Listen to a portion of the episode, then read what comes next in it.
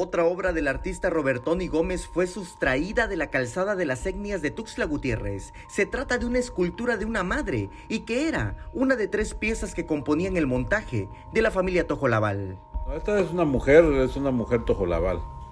¿sí? Era la niña, la mujer Tojolabal que estaba tejiendo y el, y el varón que lleva un saco de mazorcas la obra posiblemente pudo haber sido desprendida durante el fin de semana. En la zona todavía se aprecian restos de la escultura de bronce y con esta es la segunda pieza que desaparece. La primera fue la niña que componía la familia y donde solo quedó la varilla que la sostenía.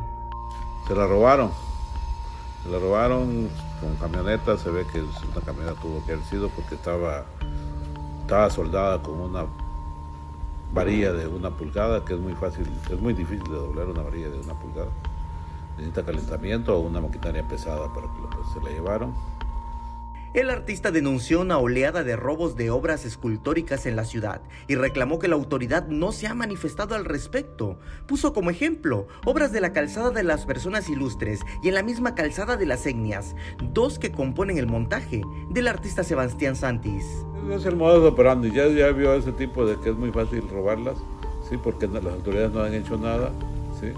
Pues lo va a seguir haciendo y van a seguir desapareciendo el patrimonio cultural de Tuxtla solicitó al ayuntamiento de Tuxtla que por medio del área de patrimonio se levanten las denuncias correspondientes para evitar que la poca obra escultórica que hay en la capital desaparezca.